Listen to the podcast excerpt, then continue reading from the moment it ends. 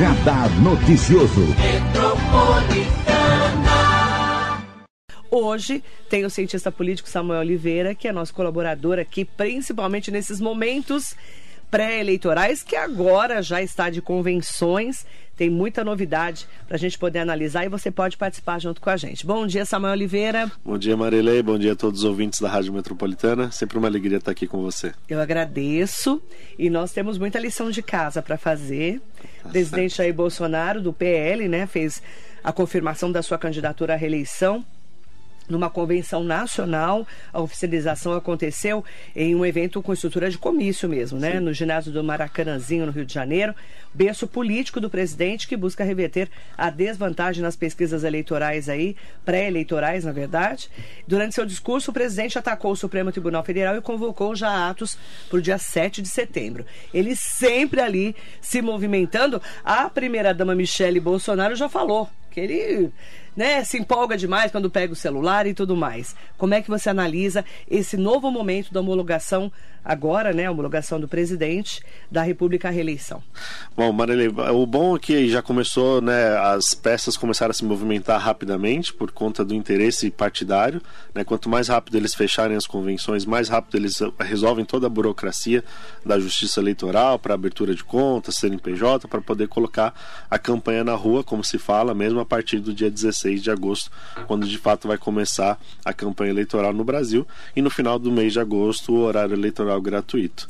É, o presidente Jair Bolsonaro vem é, numa perspectiva de continuar a questão da polarização entre ele e o ex-presidente Lula, chamando esses novos movimentações aí para o 7 de setembro, numa tentativa aí de flertar né, com algumas uh, movimentações que dizem antidemocráticas, uhum. né, enquanto o PT fez uma, uma, um movimento mais tranquilo neste primeiro momento, uma convenção sem o ex-presidente Lula, sem o Geraldo Alckmin, para depois, num outro momento, fazer uma festa uh, um pouco maior, como eles mesmo disseram.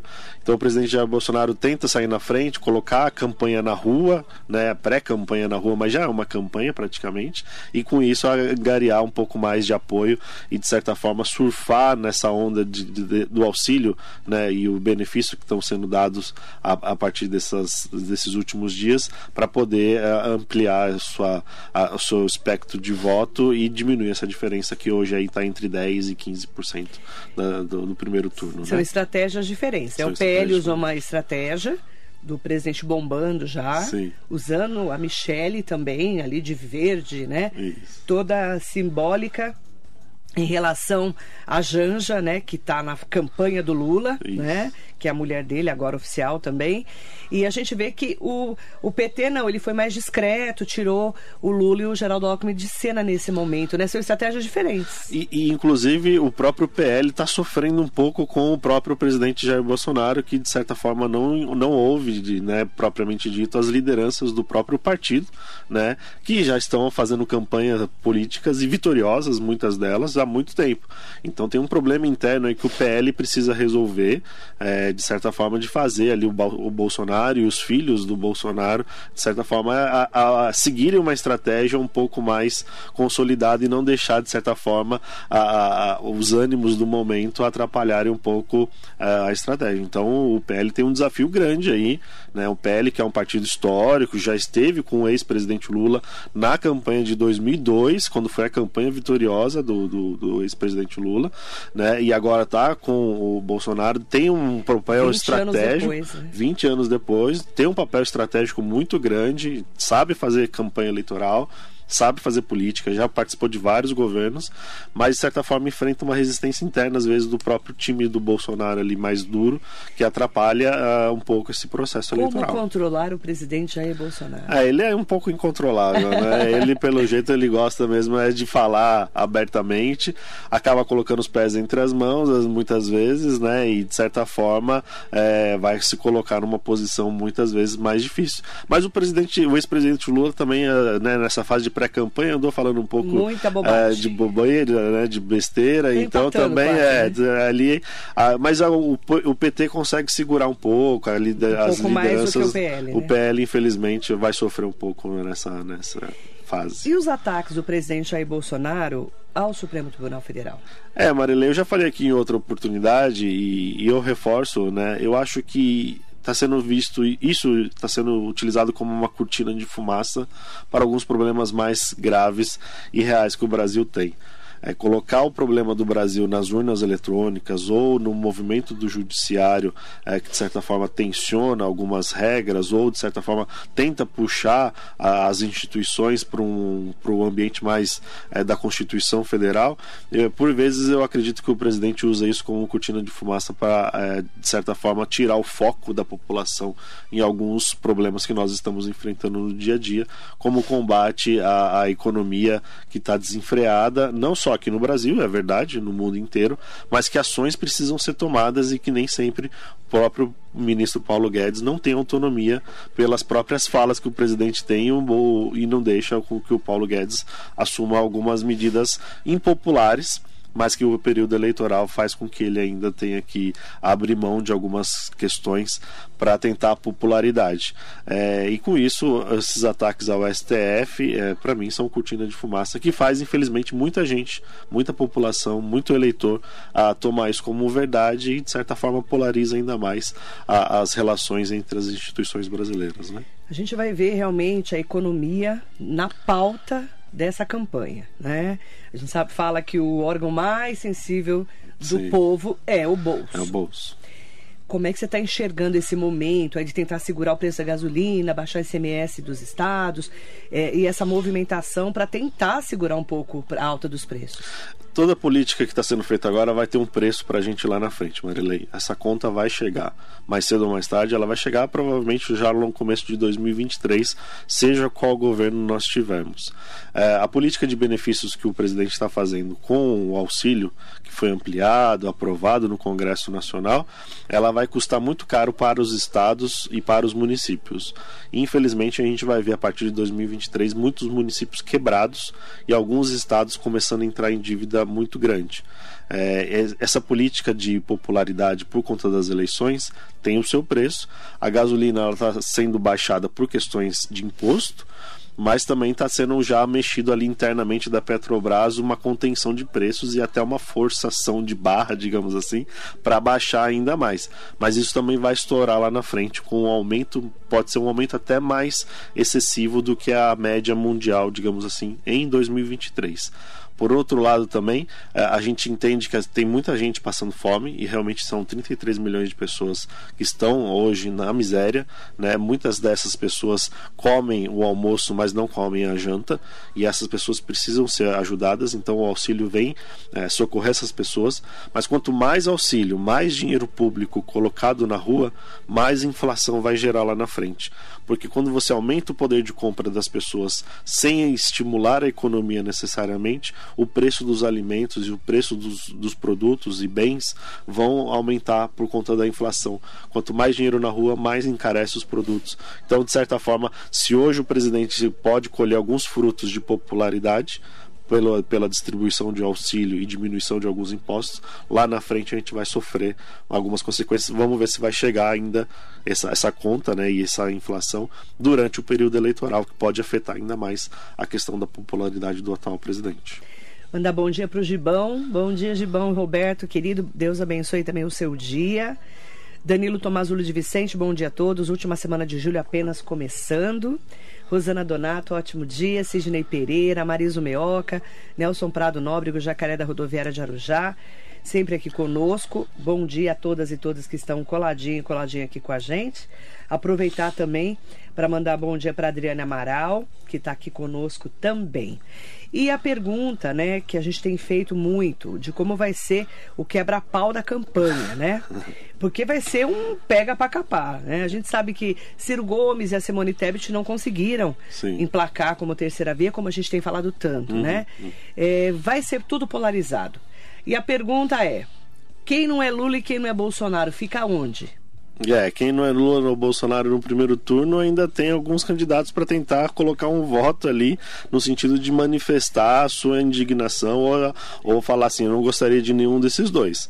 Ciro ali no, na casa dos 6 a 10%, Simone Tebet agora parece que bateu 4%, né? É, Felipe Dávila fica ali no, no 1%, Janones está com 2%. É, essa, essa população que de certa forma não quer nem Lula nem Bolsonaro, ou ela vai fazer um voto de protesto no primeiro turno, ou pode se tornar voto útil que, que é tornar voto útil? Ela vai olhar para os candidatos que estão mais na frente, normalmente se olha para um que está mais na frente ainda, e acaba decidindo votar para não desperdiçar o voto, como as pessoas costumam pensar. Normalmente tem um direcionamento. Quem é do Ciro Gomes tende a votar mais ali um pouco para o ex-presidente Lula, da Simone Tebet e dos outros candidatos, a gente não tem uma, uma clareza é, de, de onde esses votos podem é, e parte o Janones, que é o candidato que está com 2%, ele é o deputado de Minas Gerais, já disse que no segundo turno vai estar com o presidente Lula. Os outros candidatos já não deixaram claro o que pode fazer no segundo turno, como Simone e Ciro. Então, o eleitor do primeiro turno que não quer nem Lula nem Bolsonaro, ele vai dar um voto de protesto ou no final das contas vai se tornar um voto útil. Mas que a polarização, principalmente nos grupos da família e na internet, vão continuar ainda questionando muito esses eleitores para onde eles vão, né? E muita gente também não sabe, né, Samuel Oliveira, você como cientista político, a diferença entre o voto branco e o voto nulo. Ah, sim, verdade. O que é o voto branco e o que é o voto nulo? É, na verdade, é, resumindo assim de forma muito grosseira, mas é a realidade, voto branco e voto nulo vão para o lixo tá? Não servem para nada. Não, não, porque as pessoas, ah, não, vamos fazer a, a eleição é, não tem nada não, disso. eles são considerados votos inválidos. Inválidos. inválidos. Tanto branco quanto nulo. Tanto branco quanto nulo. O branco, ele você existe... jogou fora o seu voto. Você jogou fora, você, você fez uma opção de não escolher nenhum candidato, Sim. né? E, e, de certa forma não anulou no sentido de votar em um candidato que não existe, por exemplo, né? Então votar num número que não existe, 9900, que é o anular, e o anular também é jogar o voto no lixo, a grosso modo porque você não escolheu ninguém. O branco existe na urna eletrônica como resquício da, da, da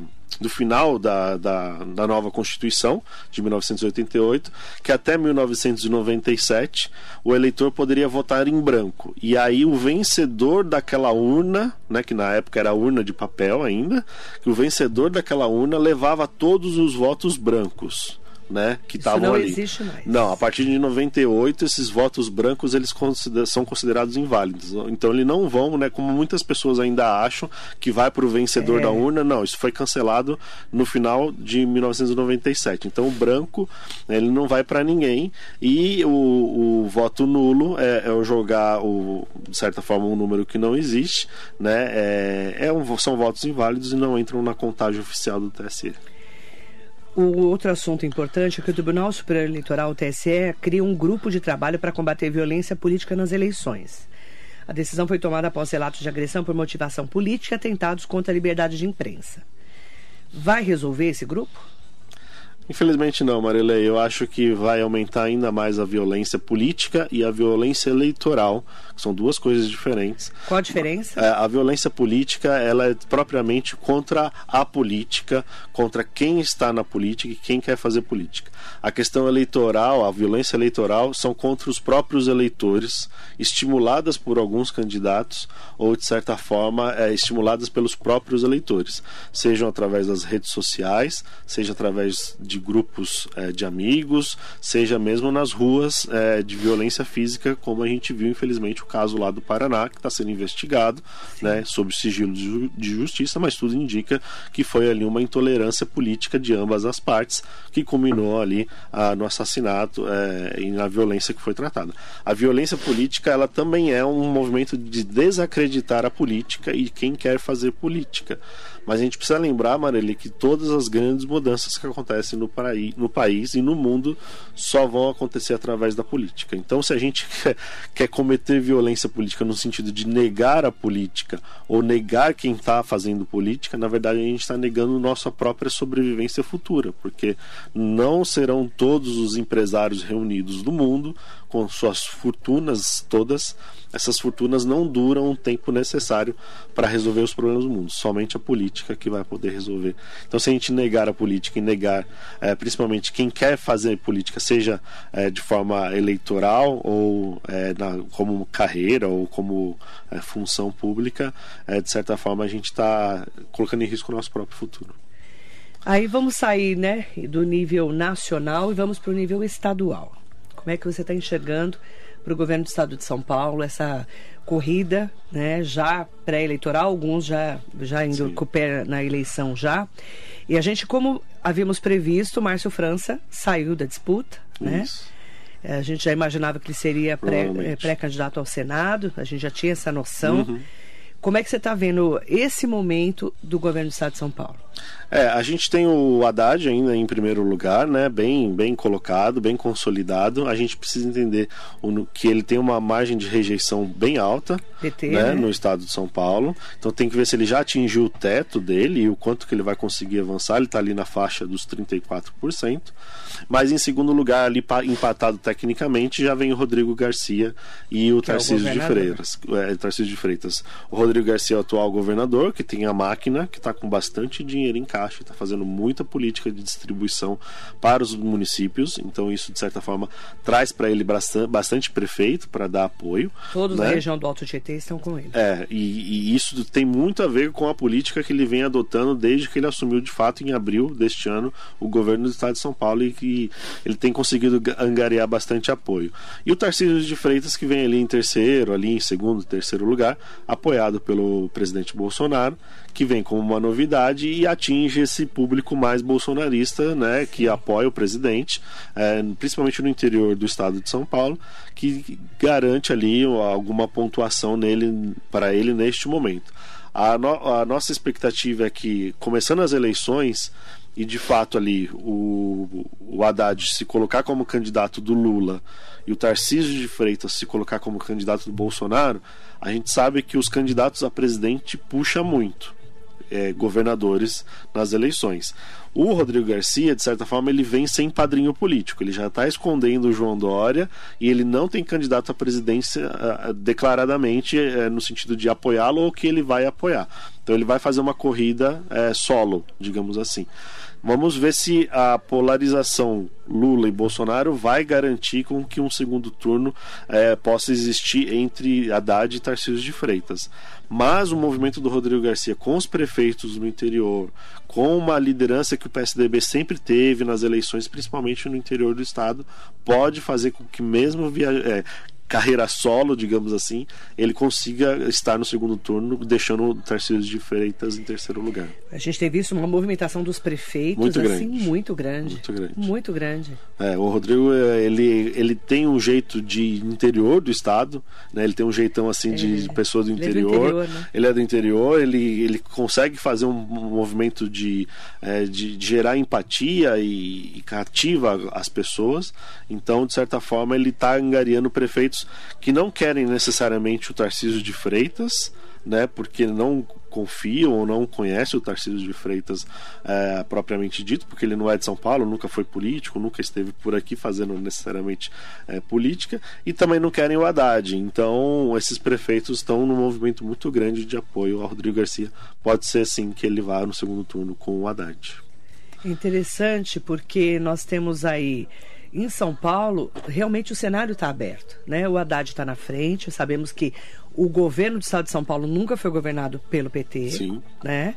Já tivemos Haddad prefeito, já tivemos Sim. Haddad prefeito, e ele não conseguiu se reeleger. Não. Perdeu, perdeu, no, primeiro, perdeu no primeiro perdeu turno. no primeiro turno. Então, a gente vê que o PT não, não tem essa, é, é, essa, essa chegada boa no governo do Estado de São Paulo. O PT vai bem na capital e na região metropolitana, Mas mais interior, interior que, que quem costuma resolver a eleição de São Paulo é o interior. É interior. É interior. E aí a gente vê um Tarcísio, que é o candidato do Bolsonaro, que muita gente também não conhece. Não. Não é? Não, e questionam até uma fama que foi criada de um ministro fazedor, né? É, de ministro entregador, mas questionam que, quais foram essas entregas, porque é, a gente não viu um trabalho muito grande. Ele foi um ministro que não teve polêmica, é, assim como a ministra da Agricultura, Tereza Cristina, que estavam ali, fizeram seu trabalho, mas não tiveram muita autonomia e muito braço para fazer grandes coisas. Mas foi colocada ali uma personalidade no Tarcísio de um ministro que fez grandes coisas. Eu, particularmente, eu gostaria que é, de ver tudo isso que ele foi feito, ou que, tudo isso que acreditam que ele fez. O momento das eleições vai ser importante para mostrar é. se essas entregas que ele teve, que foram muito pontuais, mas sem grandes entregas, pelo que a gente vê nos relatórios do próprio Ministério da Infraestrutura, não foram grandes políticas públicas aplicadas. Mas como ele não teve polêmica, não se envolveu em problemas, é, ele tem uma conotação de um ministro é, fazedor, entregador, mas as eleições vão mostrar se isso de fato foi realidade ou não. E aí entra no PSDB, né, que é o partido hoje do Rodrigo Garcia, que veio lá do berço do Democratas, né? No PSDB a gente vai, é, vai ter a força do Rodrigo Garcia com os prefeitos, em detrimento de um PSDB que está há muitos anos no comando do Estado de São Paulo. Sim, sim. Né? Tem muito desgaste também. Você vê que o Dória sumiu de cena, é, né? É. Que ele apanhou demais e também gerou muita polêmica com a história da vacina e tudo mais, e foi derrubado aí nesse processo. Sim. E como que é essa força do Rodrigo Garcia, do governo do Estado de São Paulo, com a máquina, né? É, já, inclusive algumas informações de bastidores, assim, muito de, de fofoca mesmo, de, dizem que o Rodrigo Garcia pode sair do PSDB, inclusive se for reeleito governador, ele pode até sair do próprio PSDB pela, pelo desgaste que o partido tem e que, de certa forma, ele não é fruto desse PSDB que governa o estado de São Paulo há quase 30 anos, praticamente. Né? É, o, o, isso faz com que o PT aumente um pouco o seu, o seu poder de voto, que é esse cansaço de uma política tucana né, do PSDB há tanto tempo no estado de São Paulo. Isso faz com que o Haddad acaba uh, somando alguns votos aí desse pessoal mais cansado mas que de certa forma ainda a força do. E aí não é nem do PSDB, mas a força do Palácio dos Bandeirantes, da máquina pública, é muito forte nas eleições no estado de São Paulo. E isso garantiu as, as eleições do, do, do próprio Dória, que era apadrinhado do Alckmin, do próprio Alckmin, do Mário Covas, que sempre foi uma máquina de fazer campanha mas muito apoiado na política da, do, do, Palácio dos Bandeirantes. Então o Rodrigo Garcia só confirma isso, que estar na máquina no estado de São Paulo é tão importante quanto ter um partido sólido, mas que de certa forma o, há um esgarçamento no eleitor, no, no cidadão paulista de cansaço dessa política tucana já existe, mas muito também do desgaste que o próprio Dória acabou fazendo que, que o PSDB tivesse um desgaste ali no interior. Então, o Rodrigo Garcia está correndo para tentar recuperar um pouco isso. E para senador? Senador, a gente definiu, né, de certa forma, né, o Márcio França, que estava ali na corrida para governador, então ele definiu que vai sair é, para senador. É, o Datena, que a gente já tinha falado que né, já pode De pedir novo. música no Fantástico, que é a terceira eleição que ele fala que vai e não vai. De novo. É, o Márcio França ele vem como um grande favorito agora é, né? para as eleições ao Senado. É, o presidente Bolsonaro definiu que do lado dele aqui em São Paulo vai ser o Marcos Pontes, Isso, ministro, ministro, de Ciência e Tecnologia. Né? É, é uma expectativa que a Janaína Pascoal fosse a indicada do presidente. Ela Verdade. queria muito isso, mas ela tomou uma rasteira aí, mais uma rasteira que ela toma, ela é, esperando um apoio do um presidente. Pau, né, na, é. Deu um pau neles, né? Na pois rede é. social eu acompanhei já. Pois é. Ah, o Podemos tem lançado o Rene, que é um deputado estadual, né? E de certa forma o cenário está um pouco incerto, né? O José Serra, que hoje é o dono da vaga do Senado, ele deve sair para deputado federal, é. não vai tentar a reeleição. Ele não está bem. Né? Saúde, o PSDB né? não necessariamente tem um candidato viável, né? Na chapa com o Rodrigo Garcia. Então tudo tende a crer que vai caminhar mesmo para uma eleição hum, mais ou menos tranquila uh, do Márcio França, Por isso que ele assim. largou, é. abriu mão do, do, do governo. É, ele né? tem um recall, né? Ele já foi governador, já foi deputado, já foi ex-prefeito da, eh, da Baixada.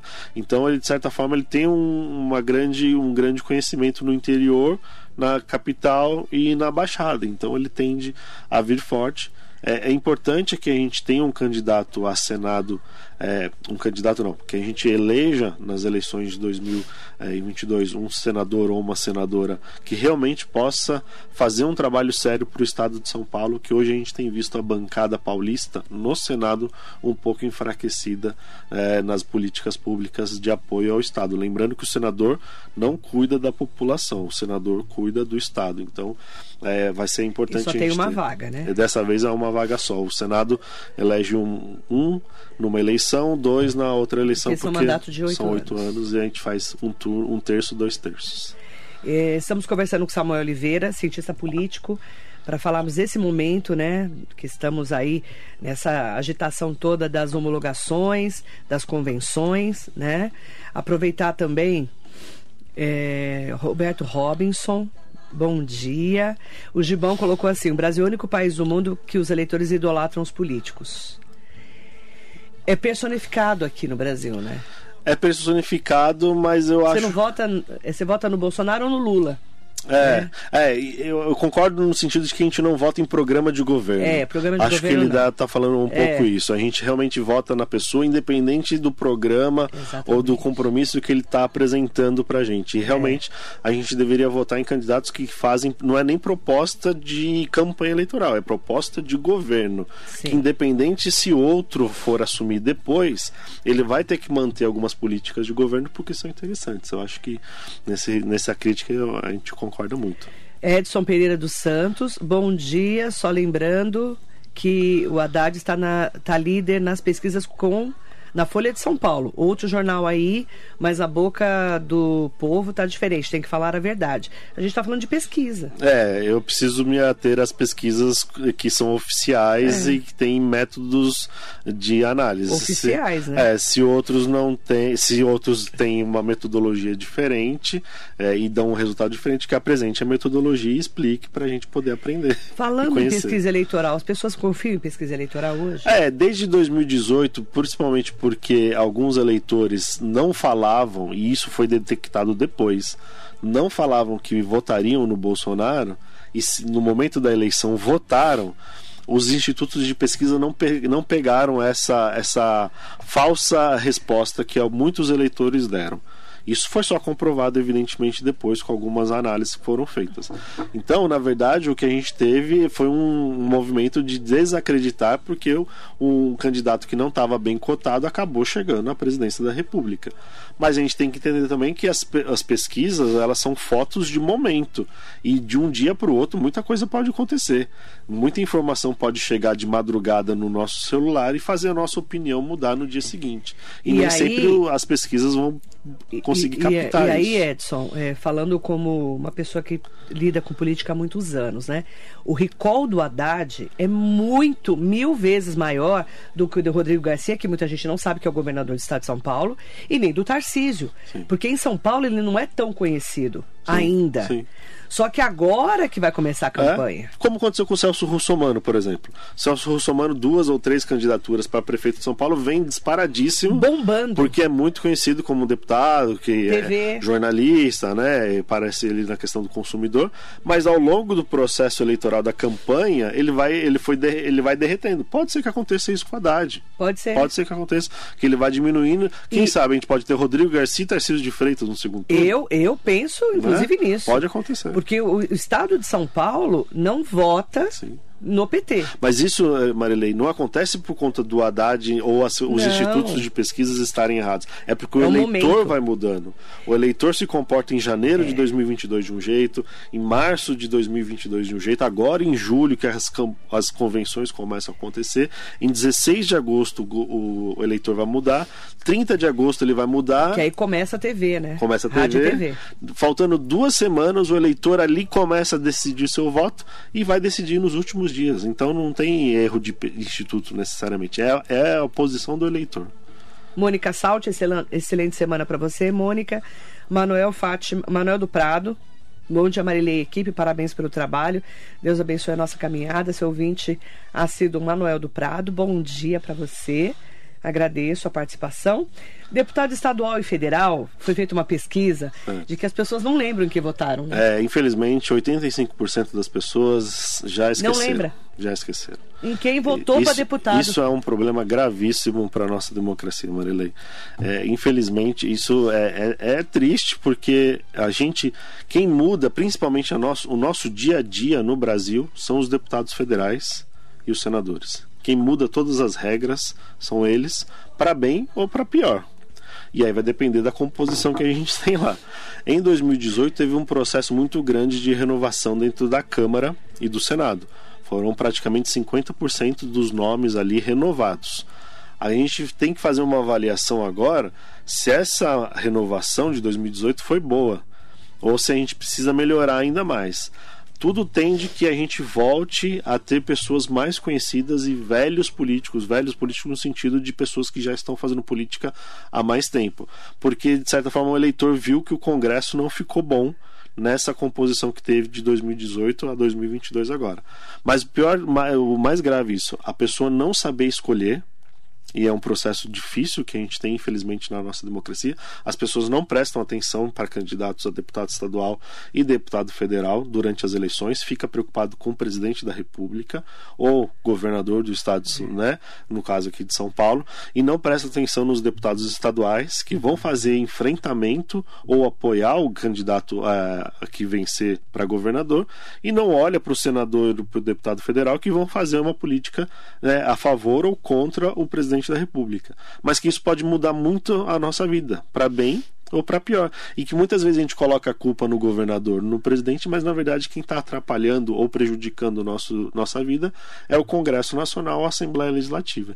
E a gente precisa muito olhar para o candidato e lembrar em quem votou, não só né, é, no final dos quatro anos, mas durante os quatro anos para poder cobrar. É, a pergunta é: você acompanhou em quem você votou para deputado pois estadual é. e federal? Pois é. O, que, que ele fez de bom para a sua cidade, para a sua região?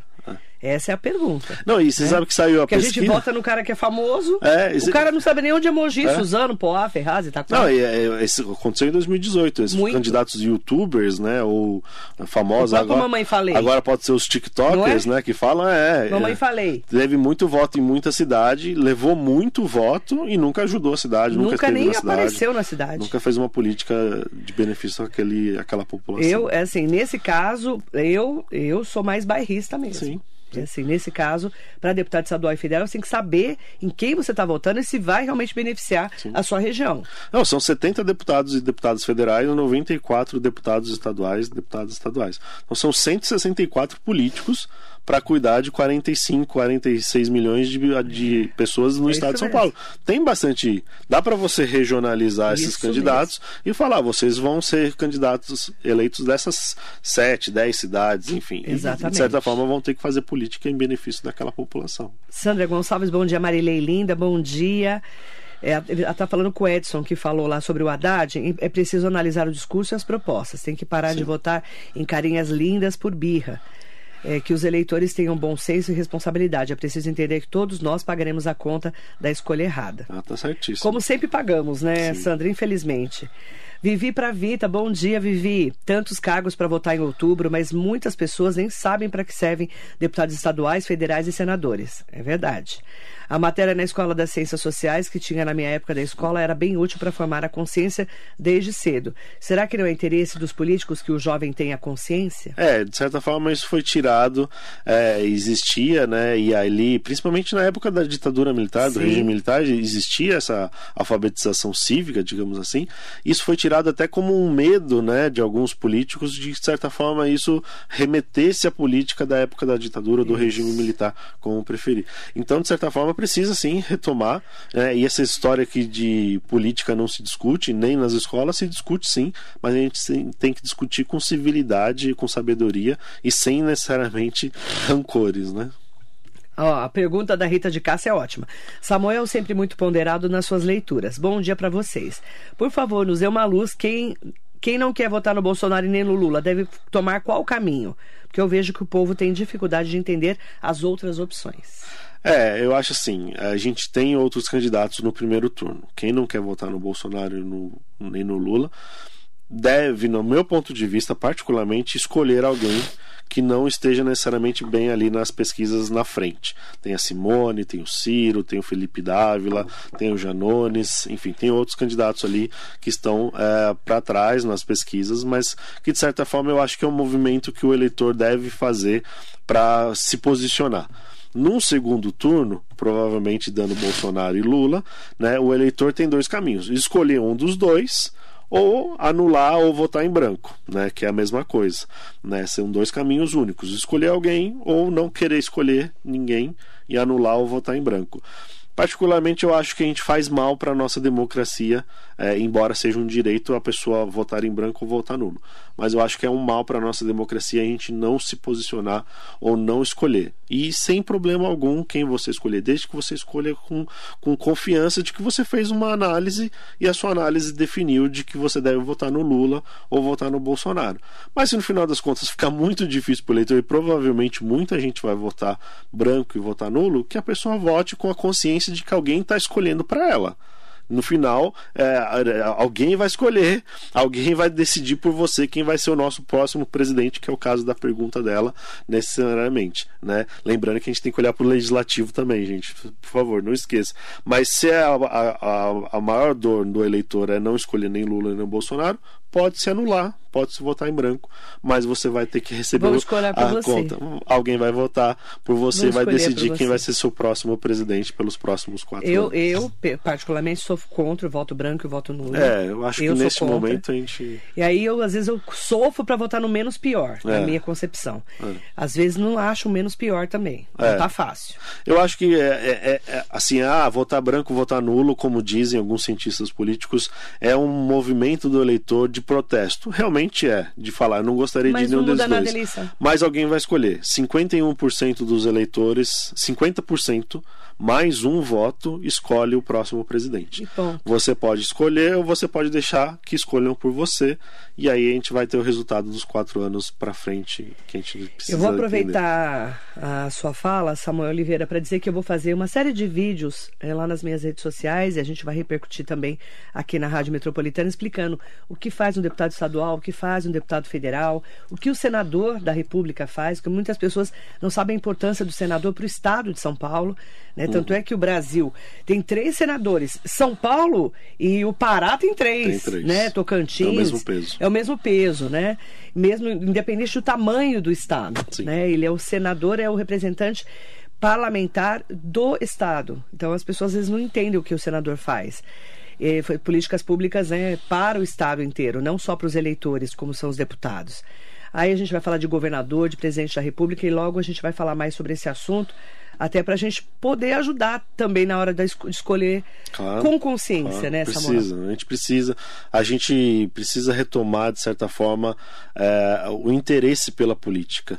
2018 mostrou que o eleitor ele está né, esse movimento de, de violência e de é, se querer se distanciar da política, mas quanto mais a gente se afastar na política, a gente costuma ter a expressão que não existe vácuo alguém vai ocupar o espaço. Alguém vai ganhar. Alguém vai eh, ganhar e aí vai é, controlar a vida de 210 milhões de habitantes. É a gente quer que a nossa vida fique bem, que tenha progresso, que avance, ou a gente quer que a gente fique sofrendo aí.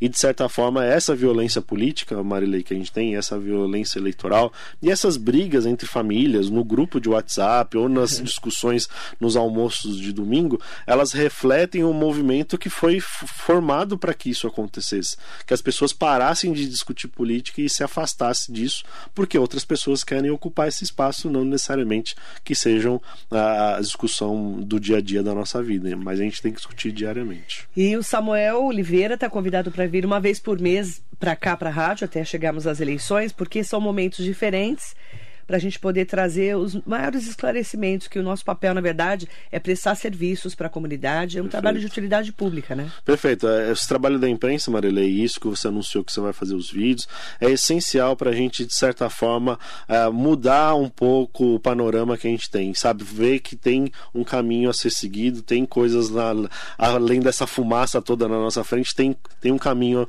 que a gente pode seguir, e isso faz toda a diferença para que a gente possa ter uma, uma sociedade melhor e que, de certa forma, os políticos que são nossos empregados, que a gente vota, mas na verdade a gente está contratando políticos por quatro anos, é que eles realmente trabalhem para o nosso benefício da, de toda a população brasileira. Agradecer Samuel Oliveira, em nome do Hugo Marques, mandar bom dia, ótima semana para vocês, obrigada. Maria, sempre um prazer estar aqui, um bom dia para todos e uma ótima semana. Bom dia.